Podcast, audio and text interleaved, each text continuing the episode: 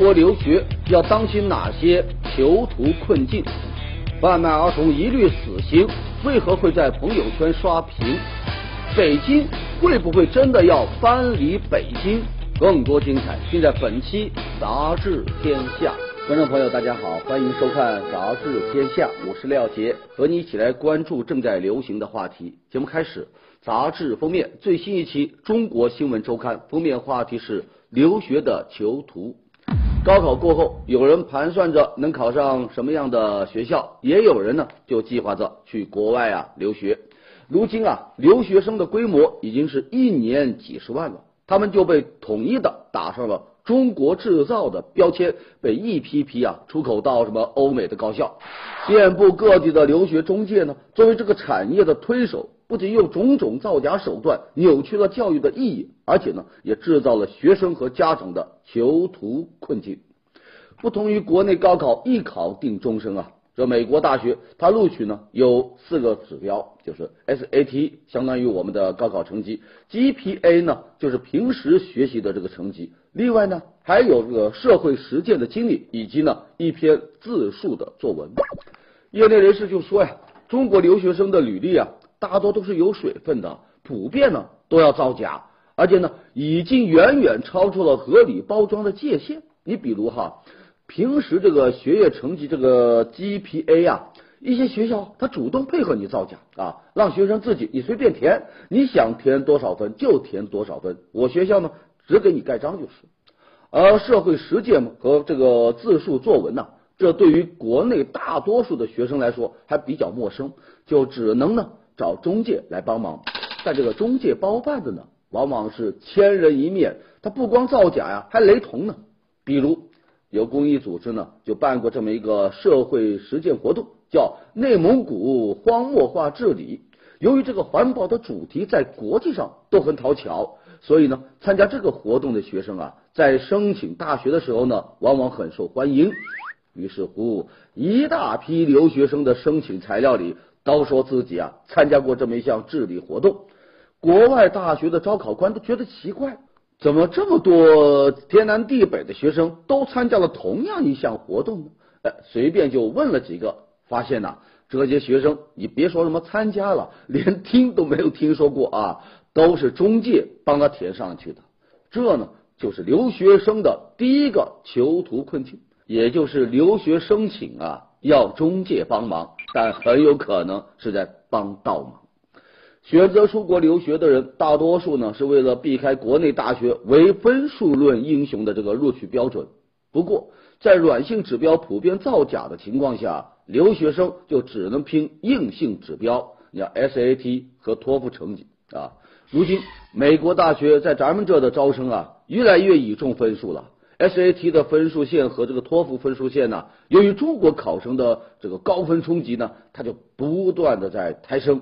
甚至呢，已经成了美国高校在国际招生中一项引以为傲的指标。这个对高分的追求，那就成了考生家长狂热追逐的一个制高点。这呢，也就是留学生的第二个囚徒困境：为了躲开一种高考，又陷进到另一种高考。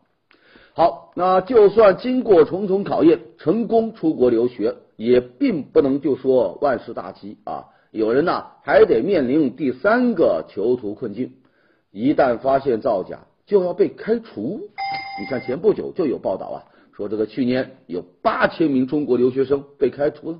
这些被开除的，并不都是成绩不好的学渣，有一些呢是成绩非常好的学霸。说有这么一位留学生的学霸，在美国呀读了四年大学，成绩呢优秀，就申请去耶鲁读研，结果呢。人家通过声纹对比啊，就发现他现在的口试录音跟四年前不一样。原来当年他口语不好，找的是一个替考，他自己都忘了这回事了。哪曾想啊，四年后还是被揪了出来，结果呢被开除，四年的大学是白读了。还有另外一位学霸，在一场这个考试当中，答案是对了，但呢过程不对。原来啊。他沿袭了国内题海战术的做法，考前正好呢就碰到了这个题，就记住了这个答案。这在国内算是小事，但在美国他被判定为作弊啊！不过，在国内留学生面临囚徒困境的时候，他们却帮另外一群学生走出了困境。美国《大西洋月刊》呢就报道说，这个二零一四年，中国留学生给美国教育贡献了两百多亿美元，这就有效的补贴了美国的贫困学生。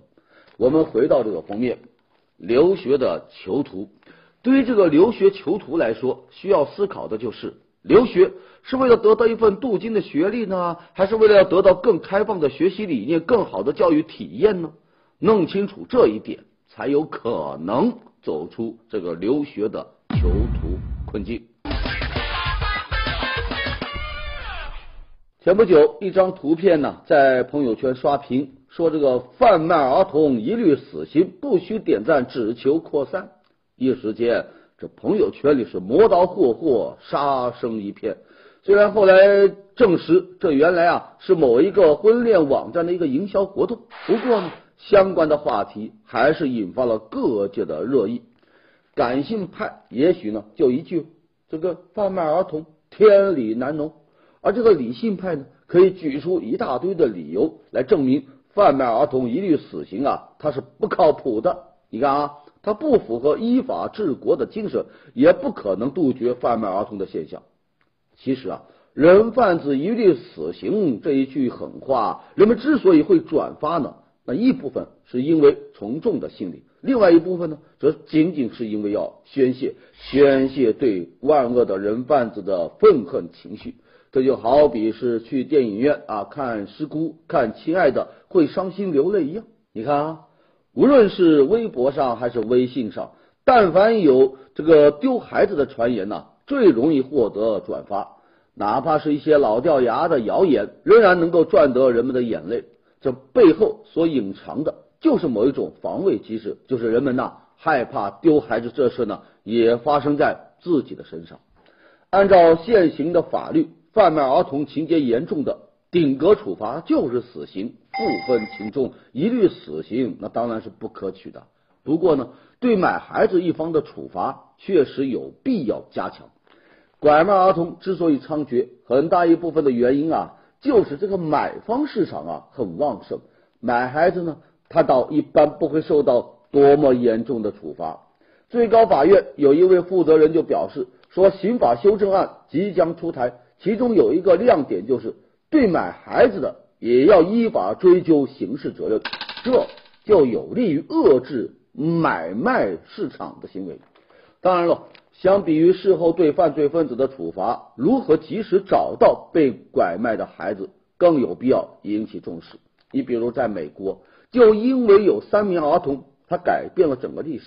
说一九七九年呐，一名叫艾坦的六岁男孩失踪，引起了全美国的关注。寻找男孩的照片被印在了牛奶盒上，甚至呢，这照片都登上了纽约时代广场。这个男孩啊，最终没有找到。美国总统因此呢，就把他失踪的五月二十五号啊，定为国家失踪儿童日。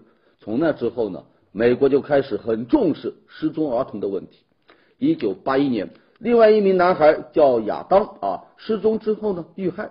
亚当的父亲在国会上啊说了这么一句话：说一个能发射航天飞机并让他回到地球的国家，竟然没有一个为失踪儿童设立的信息搜索和服务中心。这话触动到了很多美国人。之后，失踪儿童援助法案通过了，在全国呢建立起了一条失踪儿童免费报警热线。一九九六年，九岁的女孩安珀被绑架遇害。美国警方痛心之余啊，总结经验，就建立起一套紧急警报系统，就是通过电台、电视台、短信网络向全国发布失踪儿童的信息，就包含了失踪儿童的特征、嫌犯的特征。这个系统呢，呃，由这个被害女孩来命名，就叫安珀警戒。三名不幸的失踪儿童影响了一系列的法律出台，挽救了其他的失踪儿童。统计就显示，一九九零年的时候。全美只有百分之六十的失踪儿童有可能被找回来，而如今呢，这个比例已经提高到了百分之九十七呀。要我说，这朋友圈里的刷屏虽然有不理性的成分，但也不都是毫无意义的情绪宣泄。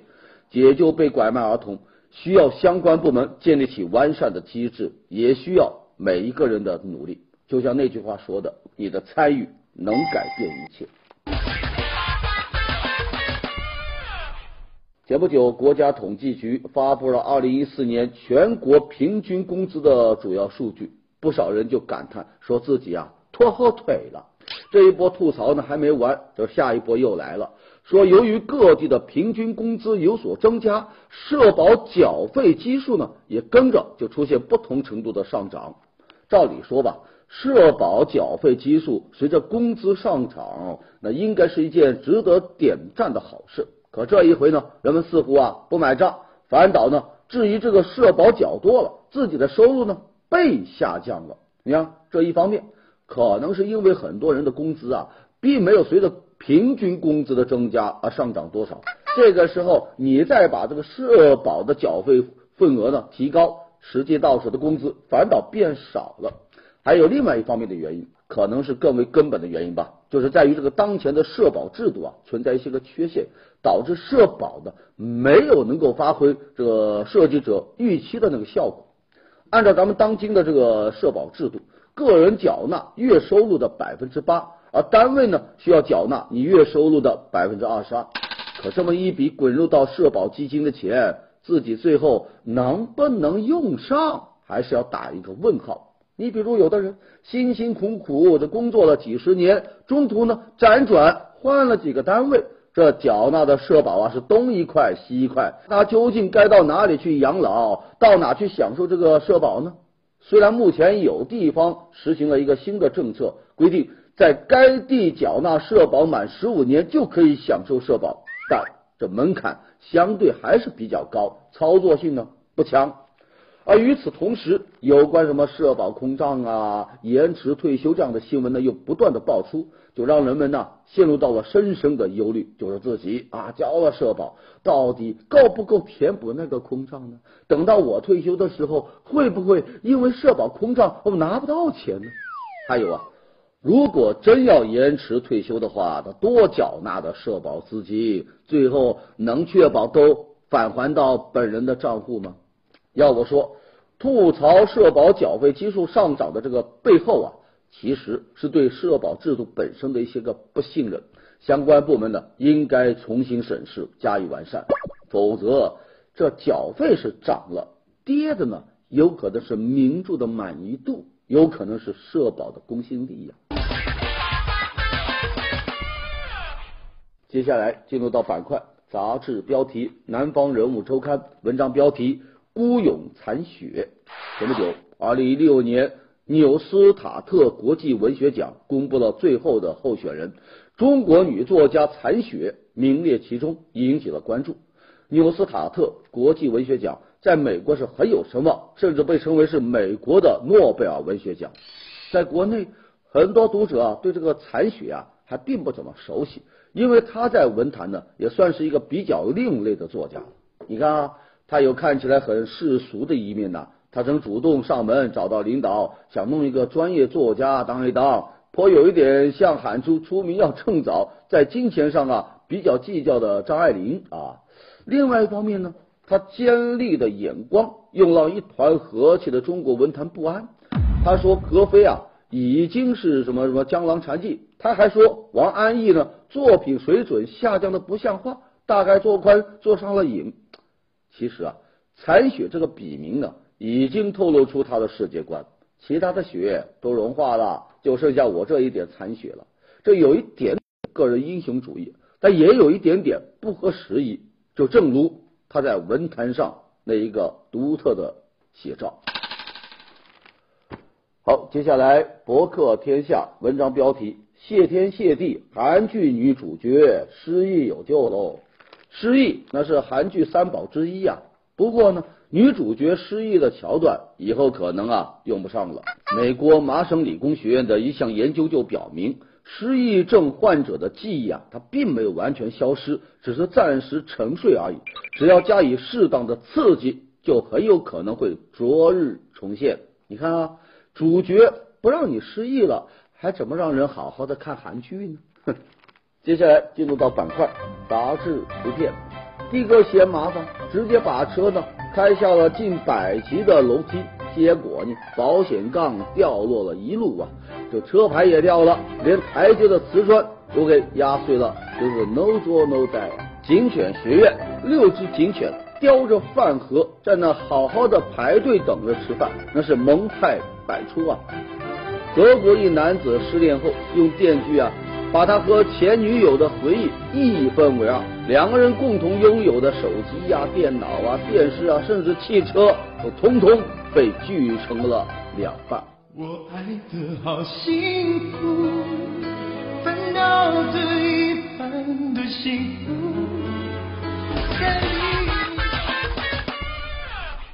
前不久，四川什邡的环卫工。陆续从环卫所呢领到了消暑的福利，就是矿泉水啊。天气呢越来越热，给辛苦的环卫工送水啊，无异于雪中送炭，值得点赞。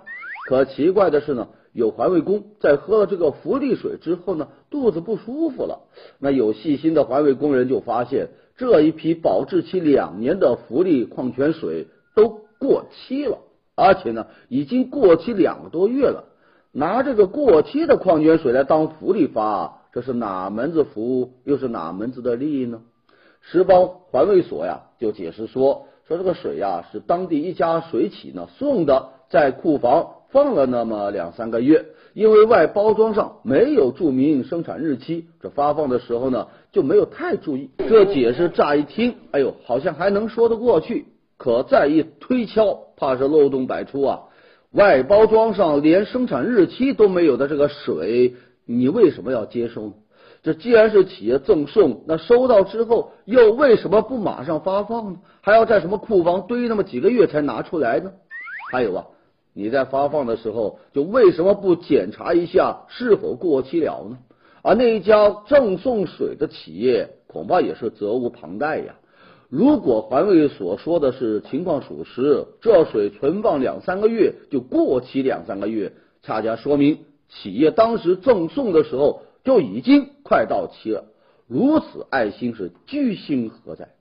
这么看来啊，给环卫所的工人发放过期福利水，看似是无心之失，实际上啊是有意为之啊。送水的企业那是打着爱心的旗号在谋这个影响力。这矿泉水卖不动了，快过期了，就拿出来奉献社会，赚了吆喝，他还不赔本呢。环卫所呢也跟着捡了便宜啊，拿人家免费的水来当福利，既可以省一笔钱，又能得到一个关心职工的好名声，何乐而不为呢？于是他没多想，也没多看，这过期水摇身一变就成了福利，到了环卫工的手里。要我说呀。环卫工领到了过期的福利水，恐怕是某些人的爱心、责任心都有点变质了。好，接下来是看天下文章标题：北京搬离北京城。最近，北京市政府要搬迁至通州的传闻呢，在坊间发酵。尽管类似的传闻已经有十来年了，但这一回呢，在公务员的微信群里，这消息啊，似乎比以往更靠谱了。就连北京市政府的回应都只是说，在正式发布文件之前，所有的消息都是小道消息。尽管传闻还没有落实，但很多公务员呐已经在担心啊。有人就说，如果去通州上班，那我每天往返五十公里啊，那太累了。如果要住过去的话呢，那配套设施能跟上吗？学校啊、医院怎样呢？如今有一百多万人口的通州。它只有一所三级医院和屈指可数的几所重点学校。有公务员就说了，如果什么都没有准备好就搬过去，可能会考虑到啊，哎，咱辞职得了。还有人想降级自保，就是从这个市属单位直接降级调到区级单位，因为区政府他不搬。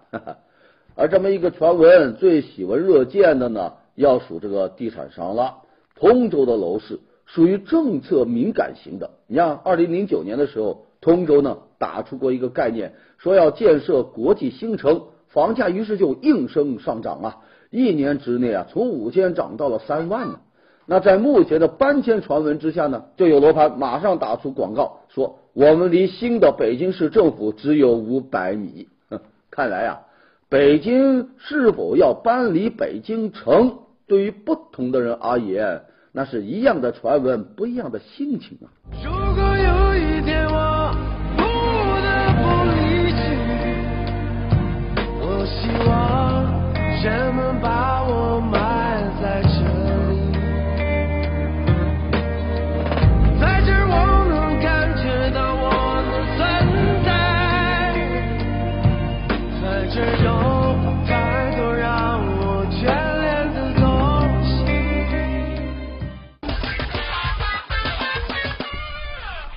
前不久，贵阳市南明区检察院在省林科院内啊举行了生态检查恢复林的揭牌仪式，其中是通报了南明区第一起破坏生态植被案。二零一三年四月，贵阳一家房地产公司啊砍伐了十二多亩这个树林。这个今年年初呢，检察院就要求犯罪嫌疑人投资五十万，在这个地方啊要种植绿化苗木。生态检查恢复林是南明区检察院专门设置的，为的呢，就是在查办毁绿案当中，不再是一罚了之，而是呢，在进行到位惩罚的同时，还要依据你破坏面积啊，要延伸惩罚，让毁林者到这里来种植，算是将功补过。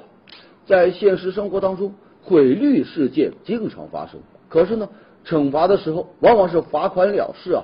虽然说达到了一些惩戒的目的，也能够让某些人长点记性，可对于环境的修复来说，它没什么意义啊。而且很多时候啊，这一笔罚款，它还不见得就能用到生态恢复上，无非就是让处罚部门的钱袋子呢又鼓了起来。这样的处罚对于生态保护也失去了它应有的意义。不只是毁绿啊，你看现在如今企业生产。工地建设当中的生态破坏事件呢是层出不穷，罚款的比例也是节节攀升，不法分子呢也都被罚的有点肉痛啊，罚到有点心痛。可关键就在于污染的水之后变清了吗？污染的空气之后变好了吗？污染的土壤之后变凉了吗？而这么一种被罚种树的执法模式，要求谁污染谁治理。你污染了一条河的水，就要还我两条河的清泉；你污染了一亩土地，就要还我两亩良田。毁绿被罚种树，这应该是治标还要治本。陕西华阴出了一个奇葩事当地农民张世雄家的这个祖墓啊，在八年前被人盗挖了，一直到今天都没有能够立案，这是怎么一回事呢？说在八年前有一天。张世雄啊，突然发现自家的这个祖坟里啊，被这个施工的挖掘机给刨了一个大洞啊，而他的六代世祖张占一的坟头都被挖没了，里边的东西呢，就只是剩下两个这个铜帽顶。祖墓被盗挖，那是奇耻大辱啊！这搁过去也是这个重罪呀。可奇怪的是，张家人在报案之后啊。警方也抓到了这个犯罪嫌疑人，可审查之后呢，竟然给出了一个不予立案的通知书，而且呢，因为没法确定这个祖墓就属于古墓，你得呀先去找这个文物局开证明，咱才能够立案。而就在那一年的年底，华阴市文物局刚好独立出去了，哎，这两个铜帽底呢，就移交给了西岳庙文管所，隶属于。华山管委会旅游文物宗教科，而这个宗教科又恰恰没有资格来出证明。这一说呀，事情就陷入到了僵局啊！涉事单位呢，就这样把这球踢来踢去，一踢就踢了八年。当年的几名盗墓者呀，都已经远走他乡了，这案子都没有立案的。嗯，曾子有言：“慎终追远，明德归后矣。”可警方竟然。把这个祖墓盗挖案放任八年，人们就想问：即便这祖墓不是古墓，那就不需要立案了，就可以任由盗墓者逍遥法外了吗？怕只怕呀，这一众了之的背后还有什么秘密等待发掘呢？最近，重庆渝北区公安分局接到了一个奇怪的报警电话。电话那边说的是拗口的韩式中国话。很快啊，民警找到了那位报警的女子，叫车幼珍啊，今年二十岁。之所以报案呢，是因为她男朋友拿走了她的银行卡，这里边呢有一亿韩元。而她的男朋友呢，名字叫车贤浩，那是一名建筑设计师，在重庆啊做设计的。韩国白富美在重庆被韩国的高富帅给骗了，什么仇什么怨呢？可事实上究竟是怎样的呢？车又珍他根本就不叫车又珍，叫李玲啊。那个什么车贤浩也不叫车贤浩，叫刘强。两个人呢都是土生土长的重庆人，又都在社交软件上冒充韩国人。相知相恋，再到谈崩了，就上演了一出滑稽的闹剧啊！据说呀，为了让对方相信自己是韩国人啊，这李玲也好，刘翔也罢呀，都想了很多的方法。两个人呢，就在手机上啊，分别安装了翻译软件啊，呃，想用这个韩文交流的时候呢，就把这个软件呢，哎，中文可以翻成这个韩文，再复制到这个聊天窗口。可是万万没想到啊！骗来骗去呢，最后把自己骗进了自己编的圈套里。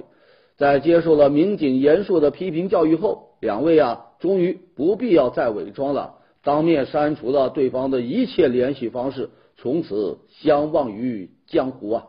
咱都说人生如戏，全靠演技，这样把人生当成戏来演，就别怪被人生给游戏了一把。好，接下来是新周刊，我们来介绍几个瑞词。第一个瑞词，自行车神器，神剧年年有，今年是特别多呀。什么石头砸飞机，什么裤裆藏手雷，那已经算是小 case 了。现在呀，又出了这么一个自行车神器，人家的自行车有多牛呢？山路再崎岖，它都能够如履平地啊，原地旋转漂移，横扫敌军，收放自如，而且呢。人家把自行车直接就骑出了直升飞机的效果，旱地拔冲是直接起飞，轻轻一扭就能凌空翻越火车，还顺便呢搬动了火车的道闸，还躲开了飞过来的子弹。您觉得这很神奇吧？人家这车在剧里还有一个设定呢，就是碾压日寇这个机械化部队呀。网友们都坐不住了，纷纷表示：别拦我，我要买这车。还借用了《盗墓笔记》的段子，说我要把自行车上交给国家。不过要我说呀，看到这神器啊，牛顿估计要伤心太平洋了。说好的地心引力呢？下一个瑞词抗议歌，说印度啊有这么一哥们，你别看他长得挺文质彬彬的，内心深处呢却藏着一个愤怒的小宇宙。随时随地啊，等待爆发。说从二零零一年起啊，这哥们就像传说那样啊，频频出现在各类抗议集会的照片里，抗议几乎所有的问题，从这个妇女权利到反恐游行，再到外交冲突，哪有抗议哪有他呀？呃，在这个照片里，他要么握着剑，要么举着锅，要么呢拿着玩具枪，要么呢烧电视机，愤怒指数啊，简直突破天际啊！不过呢，和他谜一般的出镜率一样神秘的是他的身份。迄今为止呢，没谁知道这哥们到底是谁，又为什么会这么愤怒。但要我说呀，他有一个身份绝对没有跑，那就是抢境地，而且呢开了挂了。好的，感谢收看《杂志天下》，读杂志观天下，杂志话题多，咱明天中午接着说。节目最后是天下言论。